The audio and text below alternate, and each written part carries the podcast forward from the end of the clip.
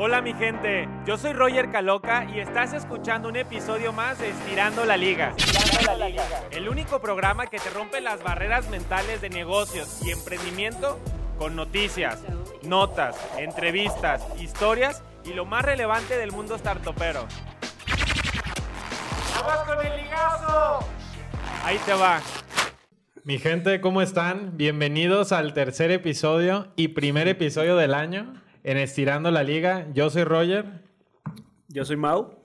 Yo soy el nuevo, yo soy Marco. y hoy tengo o tenemos una dinámica distinta para ustedes. Queremos hacer una especie de recapitulación de nuestro año. Eh, ¿qué, fue lo que, ¿Qué fue lo que hicimos bien? ¿Qué fue lo que hicimos mal?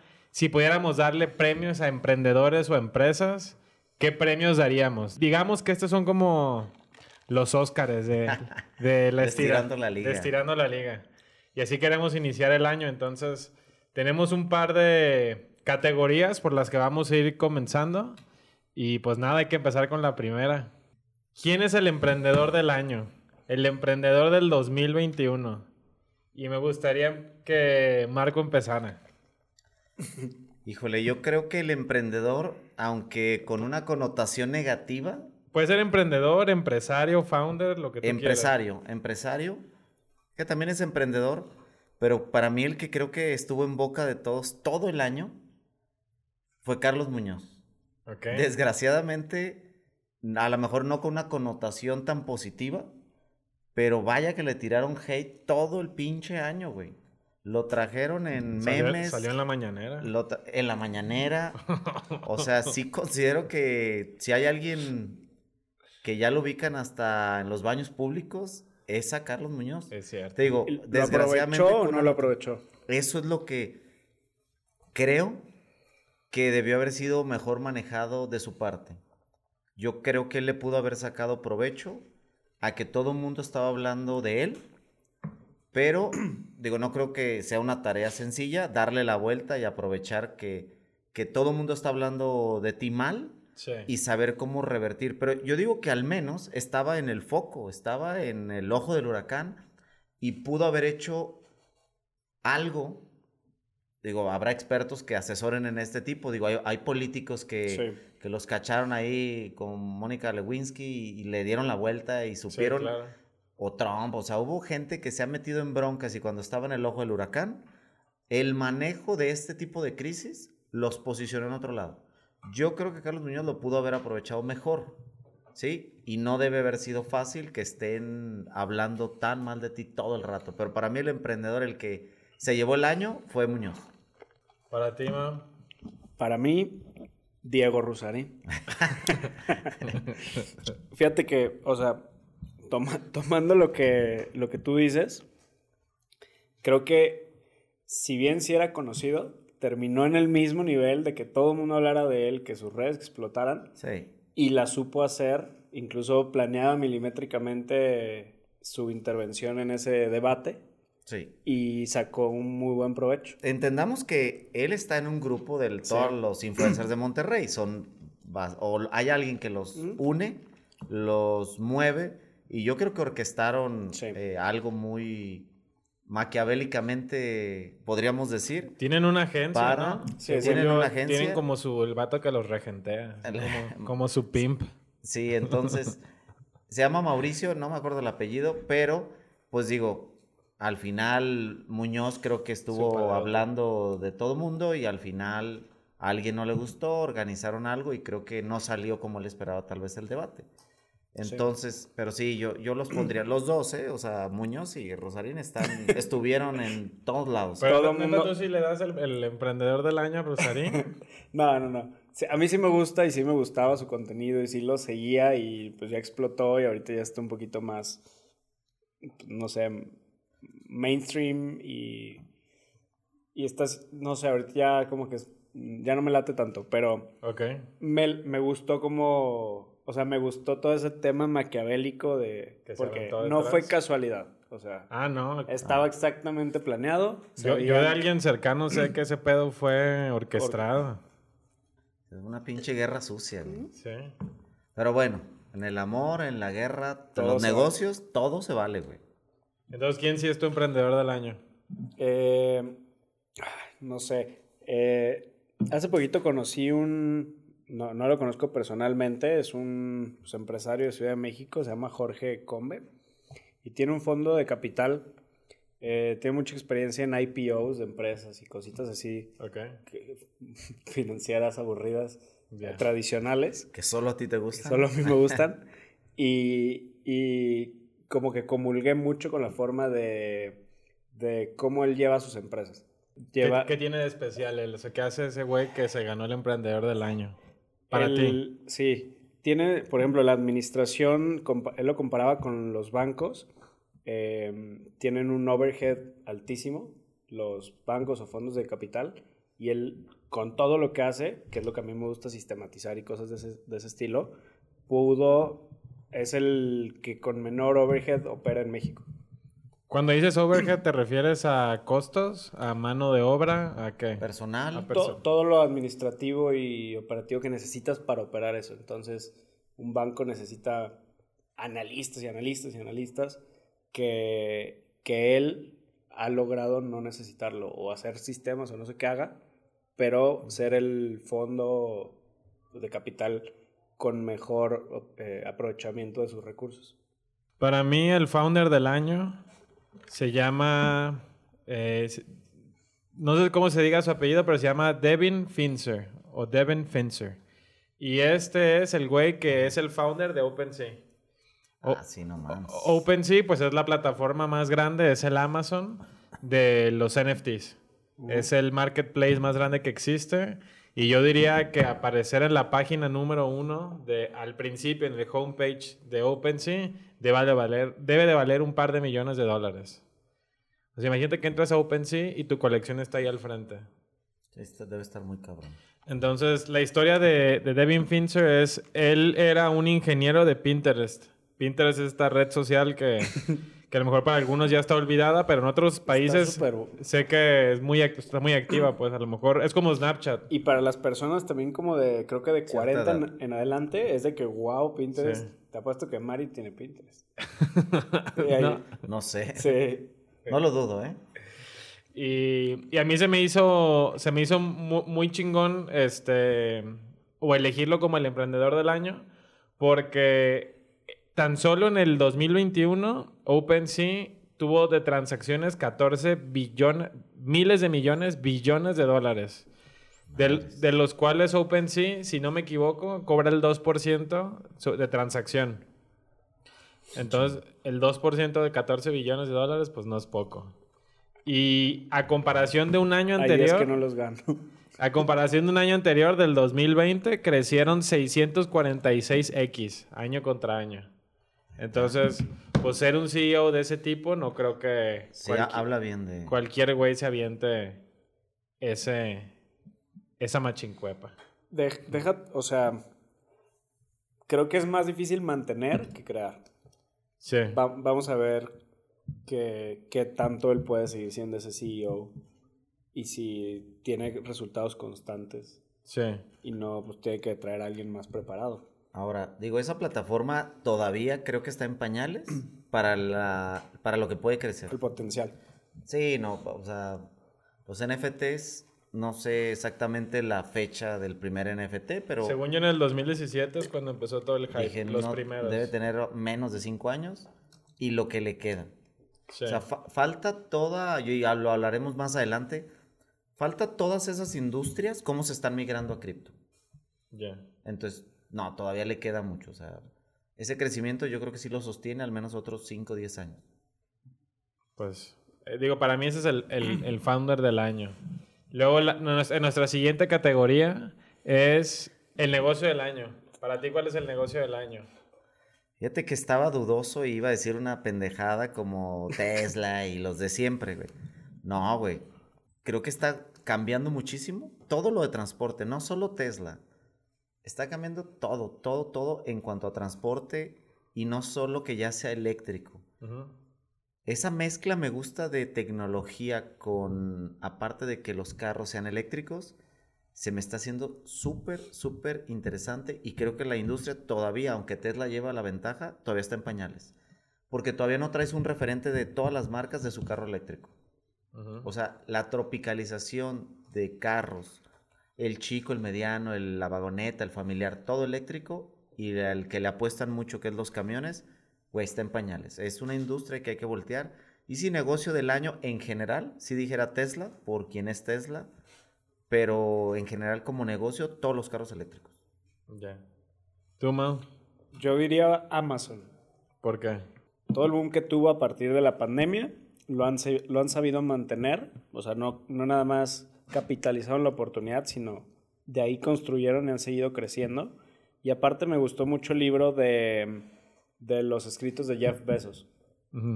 Las cartas que hace todos los años. Ajá, y, y sus pensamientos donde, donde le preguntan de que por qué creaste Prime, o cómo se te ocurrió, o por qué, ti- por qué quieres ir a la luna, este, cómo fue el crecimiento de, de Amazon, los retos, y te explica como el detrás de, de cada una de esas.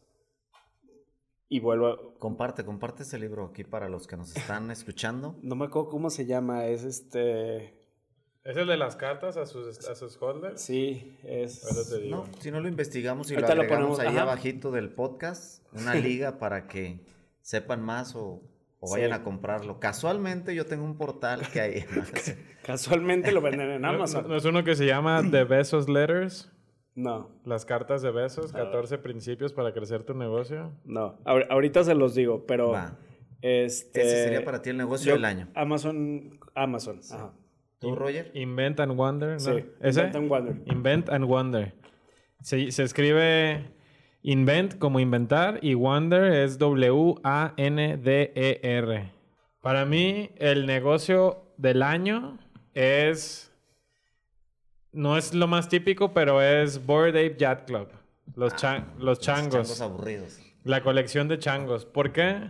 Porque para mí, creo que cuando volteemos hacia- en el futuro hacia atrás, 5 o 10 años hacia atrás, y digan cómo es que los changos o los CryptoPunks se volvieron todo un referente, creo que va a ser un gran caso de estudio en cuanto a marketing, en cuanto a hype, en cuanto a ventas, en cuanto a un chingo de cosas. ¿Cuál es la historia de los changos hasta donde pude ver? Son un, güeyes de 20 años, que cuatro amigos que se juntaron. eh, dos de ellos estaban clavados en cripto desde el 2017. Uno solo holdeaba, otro tradeaba. Y otros dos compas se, se sumaron al final. Y un día se les ocurrió en la peda, en un bar, porque no valían pito, eh, de que no, pues hay que subirnos a la ola de los NFTs. Los changos no tienen tanto tiempo, tienen como 7, 8 meses. Este, se les ocurrió hacer la colección pensando en qué tipo de NFT me gustaría comprar a mí. Y dijeron, vamos a llevar este proyecto al futuro. Sí, o sea, esta colección es el futuro de nosotros viéndolo desde ahorita.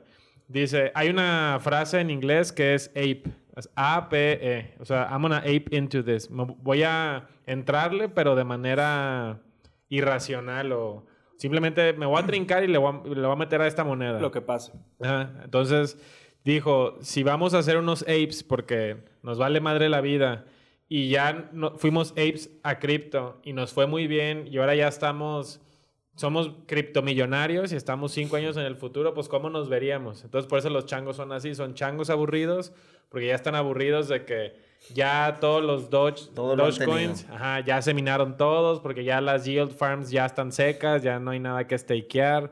Entonces, por eso los changos están así como aburridos, porque son ellos aburridos Sí, después de 10 que les fue muy bien en cripto. ¿Cuánto vale el más barato y el más caro? Ahorita te digo, pero sé he que visto sobre 18 millones de dólares. sé, sé que cuando lo lanzaron el proyecto se vendieron 2.8 millones de dólares en 24 horas, o sea, hicieron sold out completo. Y a las 24 horas ya había 36 millones de dólares en volumen en OpenSea. O sea, dobló en put- tri- no, ¿qué? No, Más. di- 10x. Ajá, 10x en 24 horas el proyecto.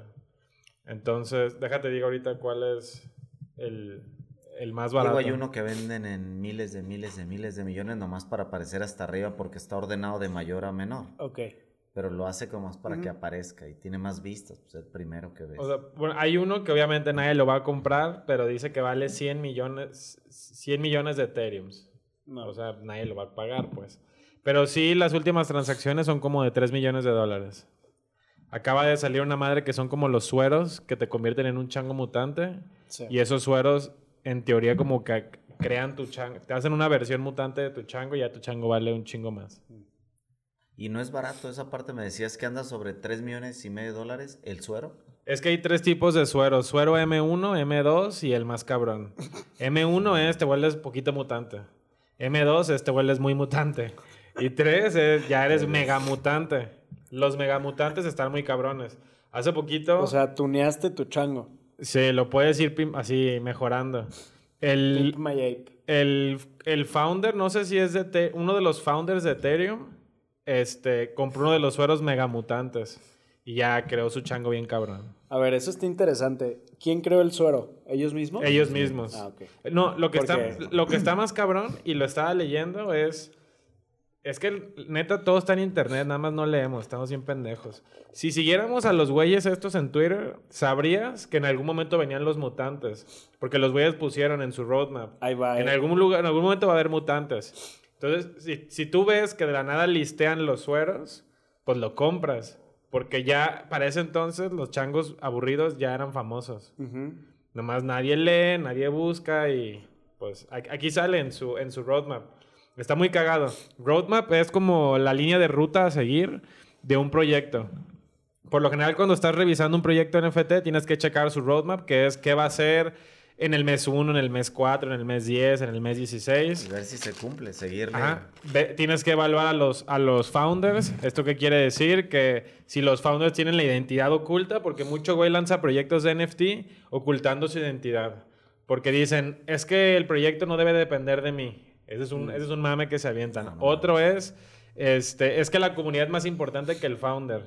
Otros dicen, es por seguridad propia, porque si un día esto se va al pito, pues yo no quiero que tener amenazas. Entonces, mucha gente se oculta, pero los pocos proyectos de NFTs que sus founders sí están verificados, o sea que digo, ah, sí, es Roger Caloca, este es su LinkedIn, lo puedes investigar, les va mejor. Les va mejor, sí, claro. Pero debes de tener un track record. Sí, O sea, sí. obviamente los que hicieron estos changos hacen los sueros estos y luego hacen Sí, el- el pe- pero, cochinito pero vas estos, a- estos chavos que hicieron los changos nunca habían hecho un NFT. Se asociaron con un, con un estudio creativo que les ayudó. Pero en sí ellos no habían hecho esto. Y por ejemplo, si lees el roadmap, dicen, eh, cuando lleguemos al 10% de, ven- de vendido, le vamos a pagar de vuelta a nuestras mamás. Así dice. Cuando, cuando lleguemos... el roadmap. Ajá. Y cuando lleguemos al 20%, vamos a, vamos a hacer un release de X cosa. Y así te vas.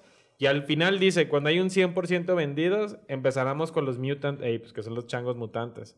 Pero nadie lee. Sí. Sí, bueno, en la siguiente categoría, negocio tradicional del año. Y Sí. yo traigo un as bajo la manga bien cabrón. ¿Cuál es tu negocio tradicional del año? Los car wash. El Atlas, güey. No El sé Atlas. qué hizo, güey, pero sacó a mi equipo, güey, de 70 años de miseria, güey. El nuevo grupo que lo compró Sí. y en muy poco tiempo lo hizo campeón. Ha- Habla para... Es un negocio tradicional, cabrón. No, no, Sí. no es escalable este pedo ni nada. Pero ese grupo, Orlegui, ha hecho bien las cosas. Y, güey, le quitó una pinche lápida a este equipo, güey. Pero algo hicieron bien. Para mí es el negocio tradicional. Muy a su estilo, muy manualito, muy su forma de, de negociar jugadores. Obvio, no nos ilusionemos a todos mis compañeros del Atlas. El Atlas, y lo ha dicho ese grupo, va a vivir de los jugadores. O sea, De la cantera. del- ¿O no, de la ven- compra y venta de jugadores. Ah, por eso Atlas es la cantera del fútbol mexicano. No, pero Furch costó 3 millones y lo quieren vender en 7. O sea, Ah, de eso ya. también va a vivir. Pues Punto. están haciendo flip de... Está flip de jugadores. Se- algo hace, dice, se tiene que mantener de algo. Con todo el dolor de mi corazón, ojalá no se vaya nadie, pero para mí es el negocio tradicional del año. Creo que retuvieron a los mejores, a Quiñones, al otro güey. Acaban de agarrar un güey de la a América. Quiñones, sí. Interesante. Vi una publicidad y me sonó a que iban a sacar unos NFTs. Eh, vi- ¿Viste el video que se forma una estrella? Sí, ese me creo que va ¿Se, se por ve ahí. acá medio cripto o qué? Ya se ve medio. Pues ya todo lo veo cripto. Sí. O, o simplemente están diciendo que el siguiente escudo ya va a traer dos estrellas. Que va a salir el nuevo jersey. Pero sí parece como una animación de que Como se viene una un animación NFT. de que se viene algo. ¿Tú, Para Mau, mí, ¿Cuál es tu negocio tradicional del año? eh, la industria del transporte. O sea, in- incursioné este año en esa industria. ¿De qué forma? Está muy, muy tradicional. Transporte, carga, eh, importaciones, exportaciones. Eh, y para mí es muy tradicional, muy aburrido. Desde hace mucho tiempo. Este, tiburones en, en, el, en la industria. Y yo creo que pues también con todo el tema de e-commerce y demás se ha desarrollado, se ha desarrollado y creo que ha sido una, fue una muy buena decisión. ¿Qué porcentajes de rentabilidad deja ese negocio? y creo que yo porque te conozco y porque trabajé en esa industria, pero a lo mejor para ser más explícitos, básicamente eres un intermediario, ¿no? Sí, eres un intermediario de cargas. Tienes, pues en una mano tienes al cliente, en otra mano tienes al proveedor. O sea, Coca-Cola quiere mover latas y tú eres el güey que le habla a Transportes Castores y le dice, tengo una carga de Coca-Cola y se la vendes. Correcto. ¿Y más o menos qué rentabilidad deja ese, tipo de negocios? Puede ir de, de, todo, pero imagínate, no sé, llevarte por un, por un deal de esos 1.500 dólares. Ya.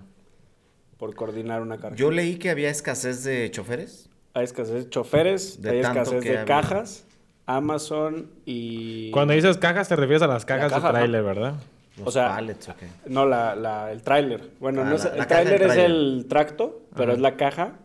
Amazon y no me acuerdo si DHL o UPS, uno de esos, pidieron la producción de cajas, o sea, hay poquitos productores aparte, sí. y les compraron ya por los próximos cinco años. Madres.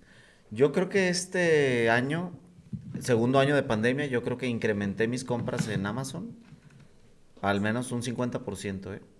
O sea, cada vez he, ido incrementando los, los productos que compro. O sea, empiezas con el desodorante y luego ya lo dejas. El shampoo y ya lo dejas como recurrente. puedes programar, ¿no? Sí, recurrente. Sí. Van a decir, ¿por qué shampoo si este cabrón no tiene pelo? Pero no, sí usa shampoo, El, otro día tenía esa pregunta. Dije, ¿la gente que no tiene cabello usa shampoo o usa jabón de cuerpo en la cabeza? Las dos. Hasta jabón de barra, lo que sea, güey. O sea, lo que sea, güey. Que yo, le, había le había preguntado a Ña que me dijo, no, shampoo.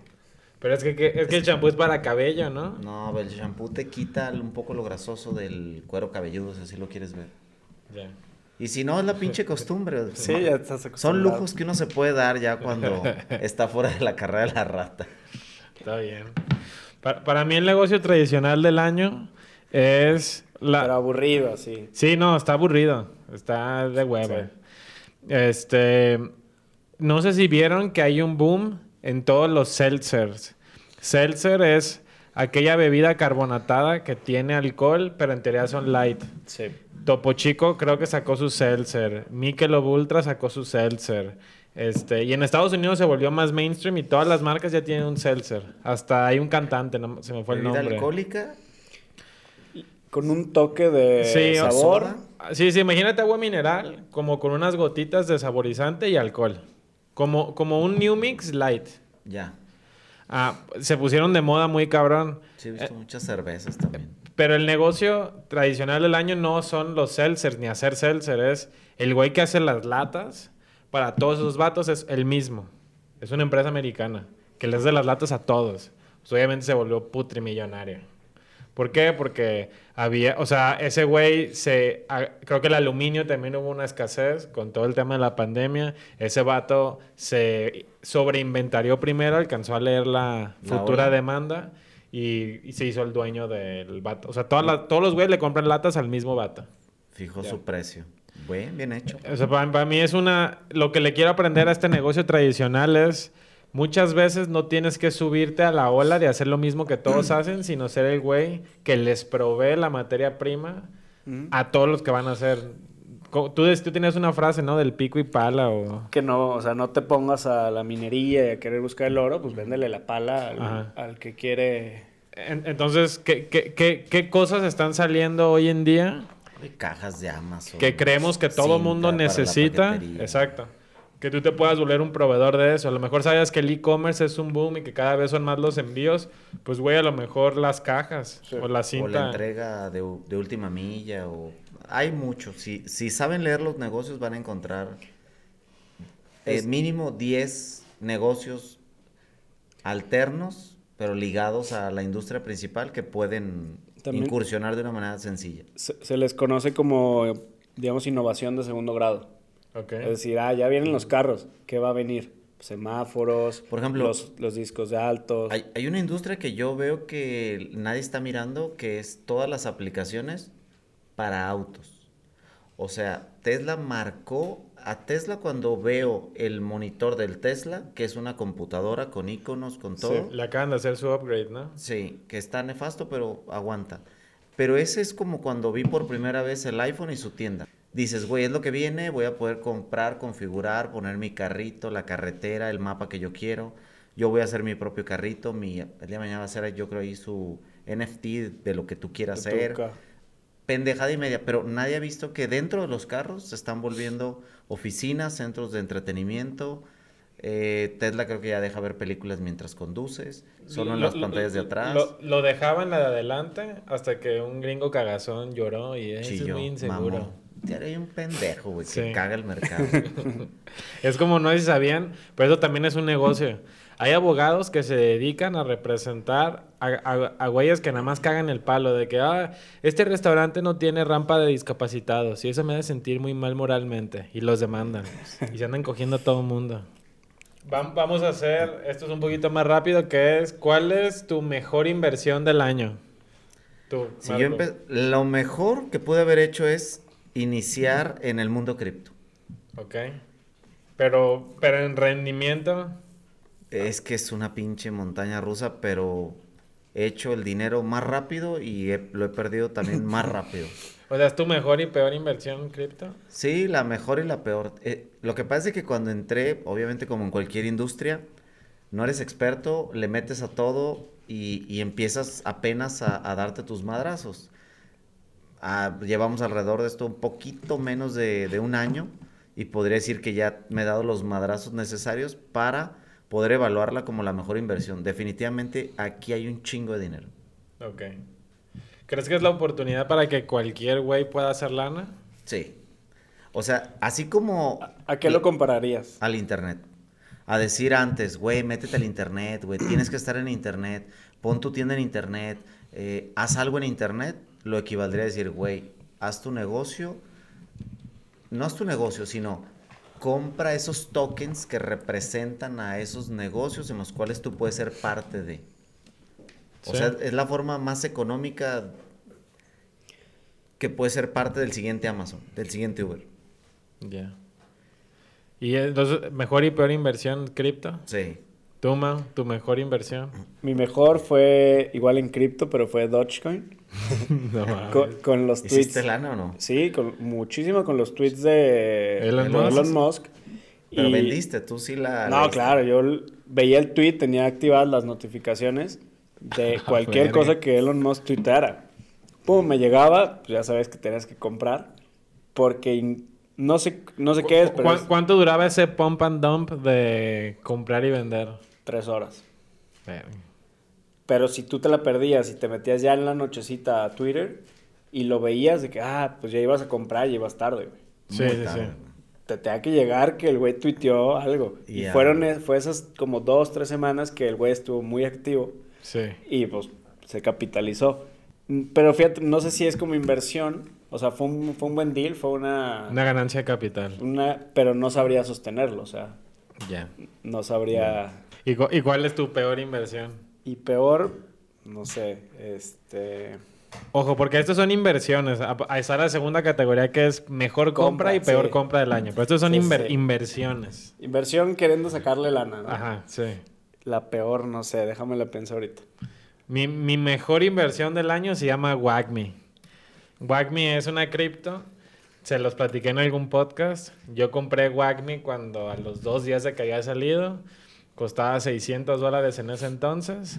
Y WAGMI llegó a valer 1800 dólares. ¿En tres días? Menos, como en dos días. O sea, eso fue un 3X sobre mi mismo dinero. Y aparte, WAGMI hace el staking, que es ese interés compuesto sobre tu capital, donde hoy tengo un WAGMI, mañana tengo 1.3 y luego el 10% sobre 1.3 y así va creciendo, creciendo. Y, este, y nos llegó, esa fue una posición de 15 mil dólares y la llegamos a crecer hasta 68 mil dólares en una semana. Madres. Y la peor inversión, pues también es Wagme, porque, Porque no vendí en el porque, no, punto por- más porque no vendí. O sea, tuviste en la bolsa más o menos un millón cuatrocientos mil pesos. Sí, O los sea, dejé 300 mil los hiciste un millón cuatrocientos. En Y una se semana. fueron a la chingada una semana. Sí. Güey, por eso te Unrealized gains. Sí, pe- pero, pero no hay pedo porque yo desde un inicio me vendí la idea de que iba a dejar Wagme un año. Sí. Y mi tirada es que ese Wagme, esos 300 mil pesos, en un año sean unos 40 millones de pesos. Y aquí estemos. Que, que, la- que el aniversario de este podcast lo hagamos en Bali o en alguna madre, en Dubai, Chingado. pagado con Wagme. Muy bien. Pero, pero ¿cuál, es mi, ¿cuál es mi aprendizaje? Pues de que, güey, tomar profits nunca va a ser malo. Taking profits nunca es un error. O sea, Por agarra... mínimo ir sacando tu capital. o- Sí, ah, digo, hay una regla que muy pendejamente yo no la he seguido, este, que es cada vez que dobles tu principal, sácalo. Sácalo. Y ya nomás juega con el dinero de la casa. Pero tú ya sacaste tu, tu inversión. Aquí lo pude haber hecho, al menos tendría 15 mil dólares en la bolsa. Y los otros, a lo mejor si, hubieran, seguirían jugando, pero, pero me trinqué. No pasa nada. Aprendí. Bien. ¿Cuál, cuál es tu peor inversión? Es que no sé, no tuve, no tuve mucha participación en, en cripto hasta como el último Q del año. Entonces, pues todo lo que, o sea, todo lo que lo- no, compraste Aeroméxico y se fue el pito. No mames, qué cagadero fue eso, güey. No, no, no. O, O sí, sea- o Silo, acciones de Silo, y Silo también se fue a la mierda. No. Bueno, O una sea, parte de Silo, ¿no? No, o En yo, no, su todo. stock en general se fue hacia Sí. abajo. Sí, te, te digo cuánto bajó Silo. También que me cae Silo. Siempre lo he considerado pionero en lo que hace. Sí. Sí, sí, para los que no saben, Silo es la plataforma como de búsqueda y compraventa de casas en renta en Venta Estados Unidos. renta en Estados Unidos. En. Estados Unidos. Y los güeyes se pusieron con un proyecto muy ambicioso de decir, ¿sabes qué? Este, Te voy a, voy a comprar casas con dos, tres clics, hago una evaluación en línea, súbeme contenido y ya después voy, verifico como tipo Kavak. Voy, Ah, verifico, ajá, y te compraban tu unidad. El pedo es que el mercado se fue abajo y pues se la pelaron. Sí. No, y ellos, ellos tienen una tecnología que no se permite aquí en México que del emprendedor que digo, tiene, está como por ahí metido, que el registro público de México no es público. Ay, qué cagado. Y el registro público de Estados Unidos sí es público y digital. Entonces sí pueden estar viendo transacciones y cómo se comportó la, la data y esa zona y, y cómo se está comprando y se ven- vendiendo y por lo tanto pueden atreverse a hacer ese tipo de ofertas. Claro. La, la otra es mejor compra del año. Digo, sé que este podcast tenía que durar media hora, creo que íbamos como en el minuto 30 y algo, pero aguántenos. Le damos rápido. Aguántenos, La mejor compra no- del año, no falta mucho. creo es haber movido parte de mi capital a un portafolio cripto. Ya, o sea, dejé Pero- otras inversiones tradicionales, eh, préstamos, eh, los Airbnb a la chingada, eh, o sea, esos departamentos que rentaba, esos negocios tradicionales donde tenía mi capital, según yo trabajando, a la chingada me lo jugué y dije, vamos por cripto a hacer un portafolio y vamos a largo plazo esperando que nos dé mejores dividendos. Yo diría que tú tienes una, me- una mejor compra que no has visto. Chingas, ¿Qué Se será, llama güey? Cheto. No, no, no. tu chef, no mames, ese pedo cambia la vida. Yo disfruto Bueno, tu sí. mejor compra. Hoy, hoy, hoy sí comí lasaña. Con, mi esposa es vegetariana. Te juro que es la mejor lasaña que he probado y- era de puros vegetales. Pero no dirías que tu calidad de vida mejoró desde que tienes chef.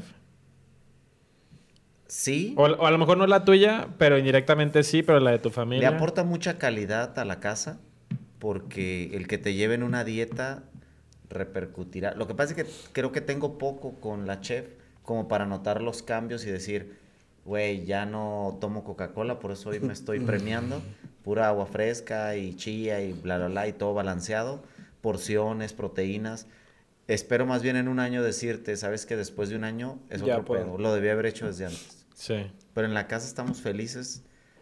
No solo porque puedes desayunar lo que se te antoja a nivel restaurante, pero yo hice mis cuentas y yo creo que de lo que gastaba en restaurantes solamente en dar la propina del 15%, es una tercera parte de lo que se le paga a esta persona. Ya. O sea, a lo mejor es un lujo, sí, pero sí creo que debe haber comprado menos carros y antes haber tenido una chef. Ya. ¿Tú, Mau, mejor compra? Lo estuve pensando y creo que la mejor, mejor, mejor, mejor es la suscripción de YouTube. ¿Por qué? Está, está, Los anuncios es súper simple, yo- pero yo, nunca le he querido pagar. Güey, es el mejor dinero pagado. Es el mejor, o sea, los, Sí. los anuncios castrosísimos. Y creo que cuesta 50 pesos, una cosa así. De, te lo juro que sí. ¿Qué, me- qué- qué te dejas qué te deja hacer YouTube Premium? Descargarlos para verlos offline. Ok. Entonces puedes ir en el aeropuerto con el podcast, pueden descargar el podcast, por ejemplo, y llevárselo en el pinche avión. Sí. Ese tipo de cosas de, güey, no hay pedo. Digo, ahí, ahí en- tú sabes que hay en YouTube contenido de música, entonces mucha gente lo usa como Spotify, o sea, descargo Sí. este set de, ¿sabe cuántas canciones? Entrevistas, películas, hay mucho contenido. Ahorita Yo- que dices eso de Spotify, eh, nada más para que no se me olvide y es medio reciente, TikTok les quiere hacer la competencia a Spotify porque se han dado cuenta que la plataforma para lanzar nuevos talentos es TikTok. Porque todas las canciones nuevas, los nuevos mix, todo eso Sí. salen de TikTok. TikTok, de hecho, el año pasado creo que llegó a ser la plataforma más visitada incluso que Google, ¿no? Y O- debe tener una... o, o- o que Facebook. La ¿no? interacción es altísima. Sí, o sea, pero en tráfico... De red social sí. Pero, ah, pero de red búsquedas a lo mejor de red social fue la red social número uno. Más buscada, seguramente. Y, y TikTok funciona como una plataforma de lanzamiento para artistas. Entonces TikTok dice, pues güey, voy a crear mi propia Spotify TikTok. Sí. Y por ahí quieren darle en la madre a... Lo veo lejano porque digo, la Spotify tiene la historia. Y los nuevos talentos irán saliendo sí en TikTok, pero la discografía por la que pagas escuchar es porque, cabrón, tú traes la pinche canción de Soda Stereo, güey, pero esa salió hace 25 años, cabrón. Y ese talento la tendrías que tendrías que tener los dos mundos. Todo La el- exclusiva de lo nuevo Ajá. más el, El historial. el historial, permiso de lo que ha pasado. salido. No, güey, la neta sí. Y ustedes que están escuchando, paguen, creo que está 50 pesos. Yo la tengo. Está- Yo sí, la Está descubrí, estoy como Mao. Sí, si me cobraran mil pesos, porque cuando No lo pensé, te lo juro que dije, a ver, ¿cuánto cuesta? Creo que es 59, algo así. Dije, ¿cuánto pagarías por esto? 300, 400, 500 pesos fácil. Yo sí uso mucho YouTube. Ahori- Ahorita que dices cuánto pagarías por esto, hace no mucho salí con la mamada de... Hice una historia en mi Instagram que decía... ¿Cuánto pagarías por un servicio donde tuvieras un asistente personal, que ese asistente personal leyera por ti, Sí. escuchara por ti, tomara riesgos por ti, la cagara por ti y que después todas esas esas aprendizajes te las resumiera y en vez y todavía para que no leas, papi, te las voy a poner en audio Solo- y, y- y lo escuches cuando tú quieras. Sí. Y obviamente yo estoy diciendo que ese asistente pues somos nosotros porque estamos, les compartimos nuestros aprendizajes. Y pero todavía no les decía que se trataba sobre el podcast. Les puse, ¿cuánto pagarías por un servicio así? Estoy validando un negocio. No hay respuesta Simón. correcta. Obviamente hay mucha gente mamadora que me dijo que pagaría 5 o 10 mil dólares. No les creo, ¿verdad? Pero, pero lo que me sorprendió es que mucha gente... La respuesta más barata que vi fueron 500 pesos al mes. Y creo que es de mis historias que más interacción han tenido. A lo mejor unas 250 personas habrán contestado. O sea, era, era mucho para mí. Y, y vi que toda la gente estaba dispuesta a pagar eso. Y luego dijo, güey, la información ya la tienen, nomás como no cuesta, no la valoran. Sí. Pues vamos a salir en TikTok, nos vamos a lanzar El, para resumir todo contenido, libros, tips, negocios. Creo que es un, tan, un poquito el tema de curar el contenido Sí. y transmitirlo. Ahorita ya se paga porque te lo filtren. Y, y meterle tu meterle tu twist y tu experiencia y tu punto de vista, ¿no? Y ya nada más es que se cuestionen si lo que transmitimos hace clic con cómo te gusta a ti vivir y trabajar y... Pero cuan- cuando, pensé esto súper rápido, este, está el anuncio del nuevo Gulfstream 650, avionazo jet. Ok. Y Che, navegas en cosas mamadoras, ¿eh? Mientras que yo sigo en carros viendo, güey. Ando en el 650 ER, Extended Range. Entonces, ¿cómo creen que lo venden? Te dicen que te ahorra 50 horas al año.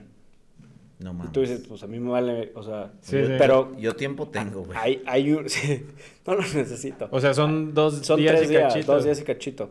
Pero imagínate el nivel de alguien que tiene para pagar 100 millones de dólares.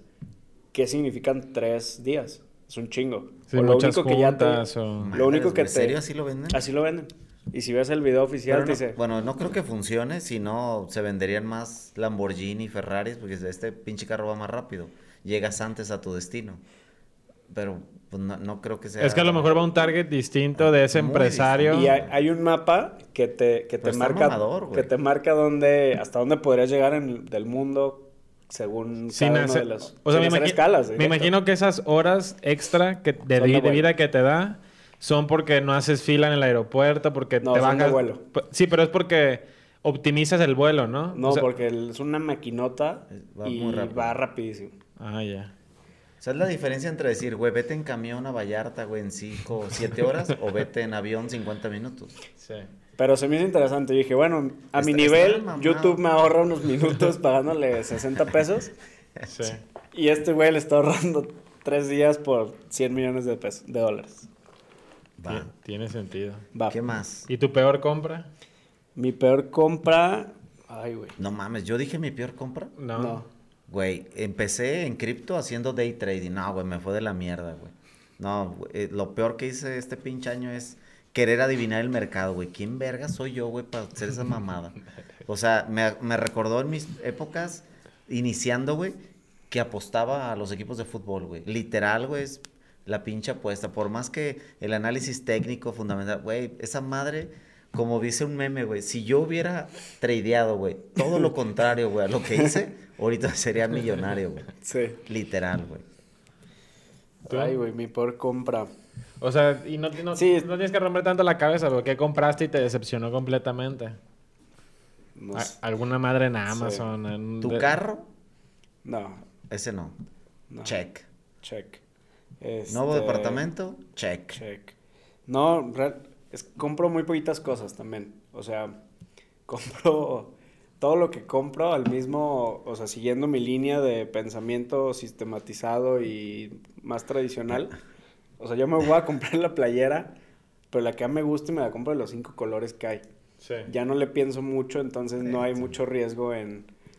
En, en que sea peor compra. En que sea yo peor yo le compra, quiero hacer una así. pregunta aquí a Rogers, aprovechando que lo conozco muy bien y sé que se va a casar. Güey, ¿qué sería tu boda, güey? Fíjate El- que- ¿La mejor o la peor compra No, de tu vida, güey? La O, tengo como... inver- o inversión. No, sí. No, la boda no entra en inversión, pero sí lo tenía planeado. Mi- La boda es mi mejor compra del año. Tu mejor compra. Sí. ¿Por qué? Porque me ha traído mucha felicidad. O sea, es una... Es un capricho. Ya que se acabe la chingada, a ver si me dices lo mismo. No, no, aquí se va a poner bueno. Eh, Es, o sea, es un... O sea, me da mucho...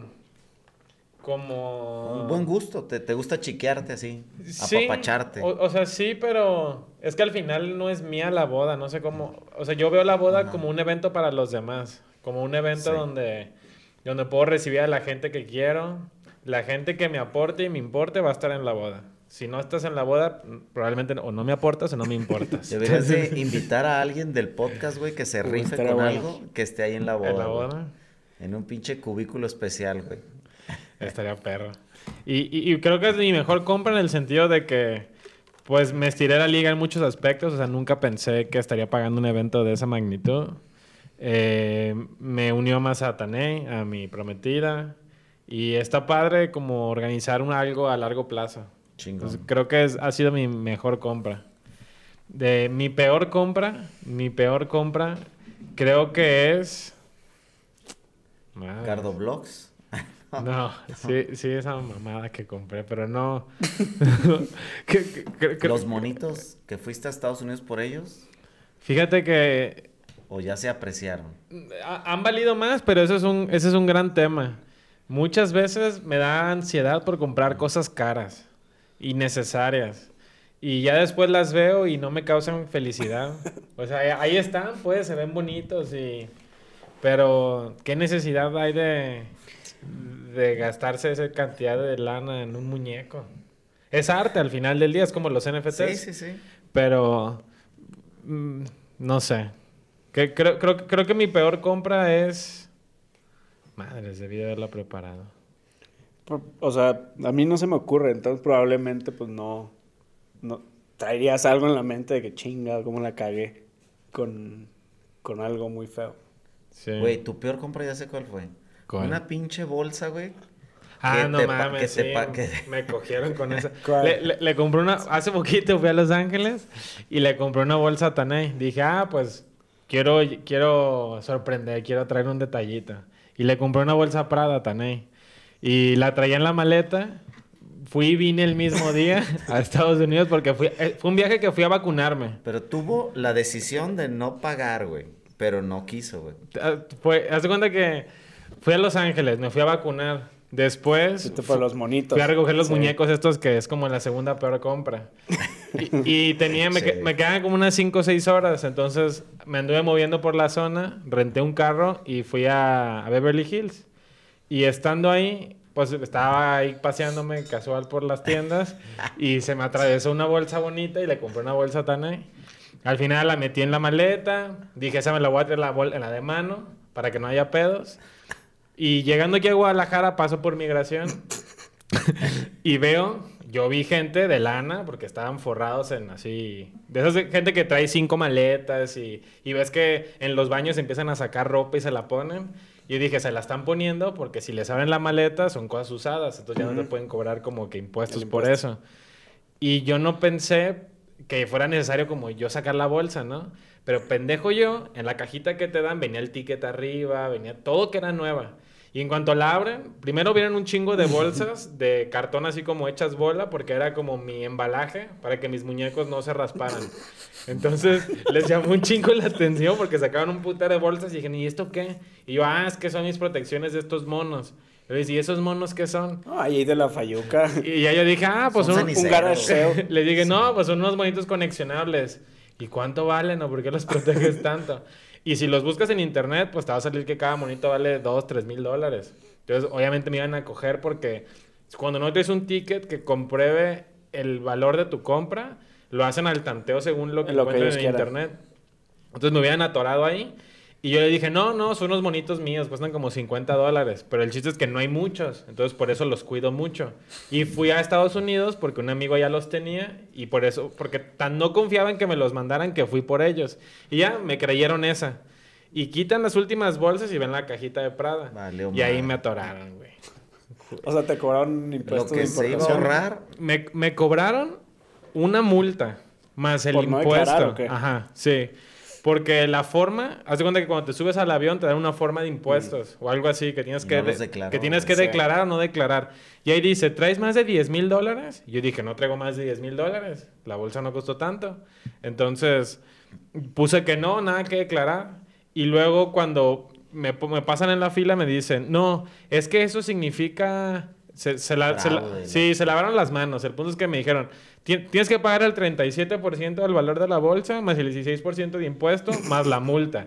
Y yo dije, no mames, o sea, me- le dije, "Es- pero estaba yo tan emputado y, y me puse un poco prepotente. Eran las 3 de la mañana. Le dije, güey, y ya me sentía mal porque la me acaba de vacunar. Entonces le dije, güey, ya, cóbrame lo que quieras.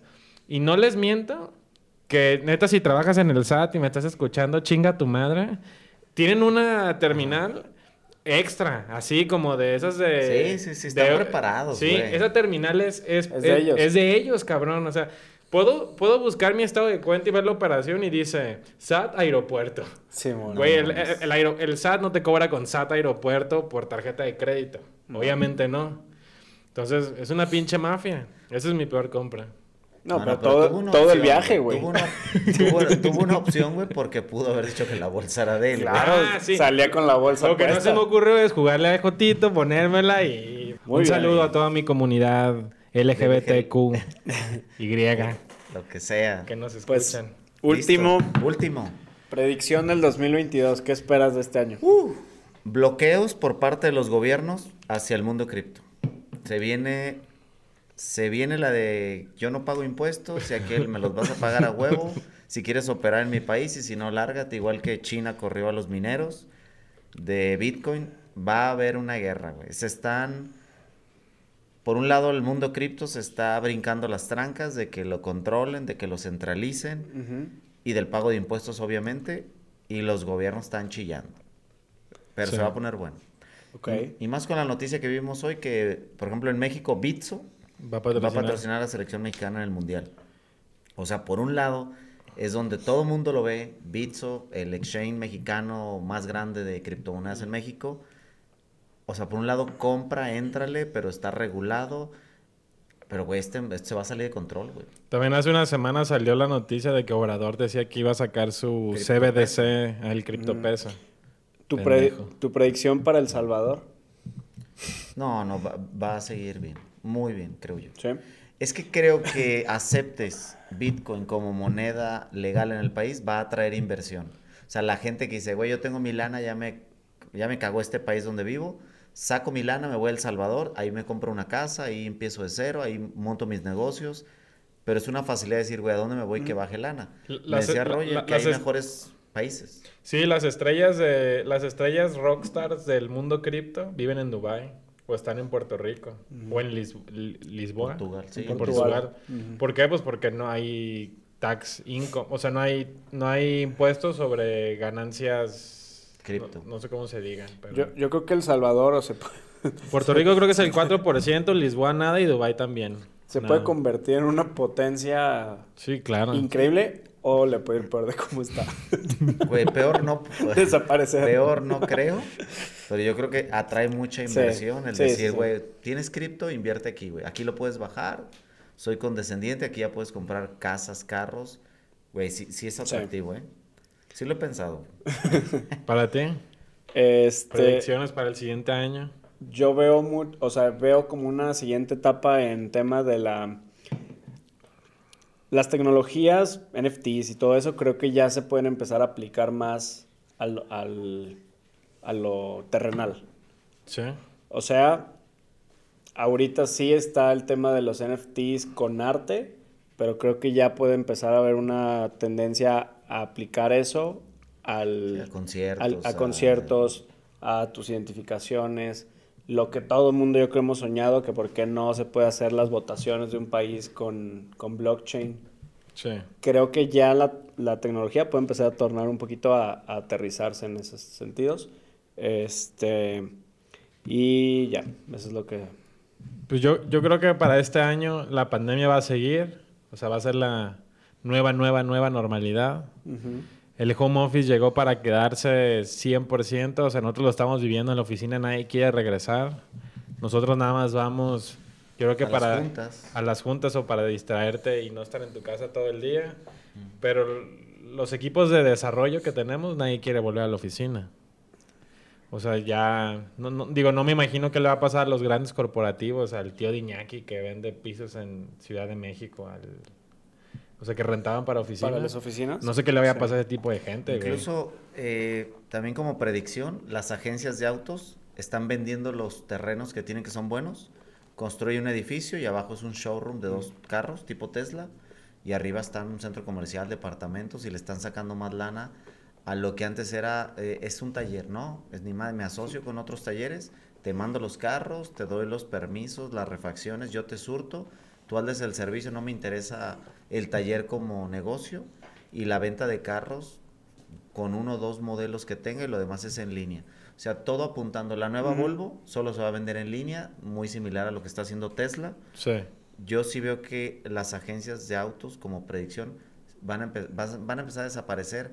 Ya no va a ser esa agencia, güey, que le dices, ven, tengo en bodega 40 carros. Está el blanco, el gris, el de dos puertas, el de cuatro, escógelo. Ni madres, güey. Va a ser un Aparte que ahorita con el con la escasez de los chips, que ni hay inventario, ahora sí ya no les va a hacer sentido tener tener esos lugares. Va. Va. Listo. Pues se acabó. Adiós. Que tenía que durar media hora, nos, nos pasamos un poquito. Todo, todo un año en media año. hora. Sí, sí, se- valía la pena. Pero les quiero pedir que por favor nos hagan el paro de, si no me equivoco, ya se puede calificar los podcasts en Spotify. Pónganle ahí las estrellas que ustedes crean que merecemos. Si es una, pónganle una, pero pónganle algo. De- denle seguir, compartan este podcast en, su web, en sus redes sociales. Ahorita Marco me acaba de enseñar el portafolio que está subiendo. Mames, qué bien. Qué mejor que iniciar el año así con el pie derecho. Y pues muchas gracias por estirarse la liga con nosotros. Vamos a estarle sacando podcast a partir de este. Cada semana lo pueden esperar, si no me equivoco, los viernes. Y va a haber una versión más corta de los podcasts que se llama El Ligazo, donde son podcasts de 3 a 5 minutos, así son súper cortitos, donde contesto las preguntas más frecuentes que nos hacen en redes sociales. No olviden seguir a Mau. Mau está como Estoy Mau Gardea en Instagram y en Twitter igual. A Marco como Marco Félix Oficial en Instagram. y pues en yo TikTok. Roger Ca- ah sigues en TikTok En TikTok soy una mamada, soy, soy el real, no el, el que está aquí hablando. güey. y bueno pues muchas gracias nos vemos en el siguiente episodio feliz año mi gente Nos vemos, bye. Bye.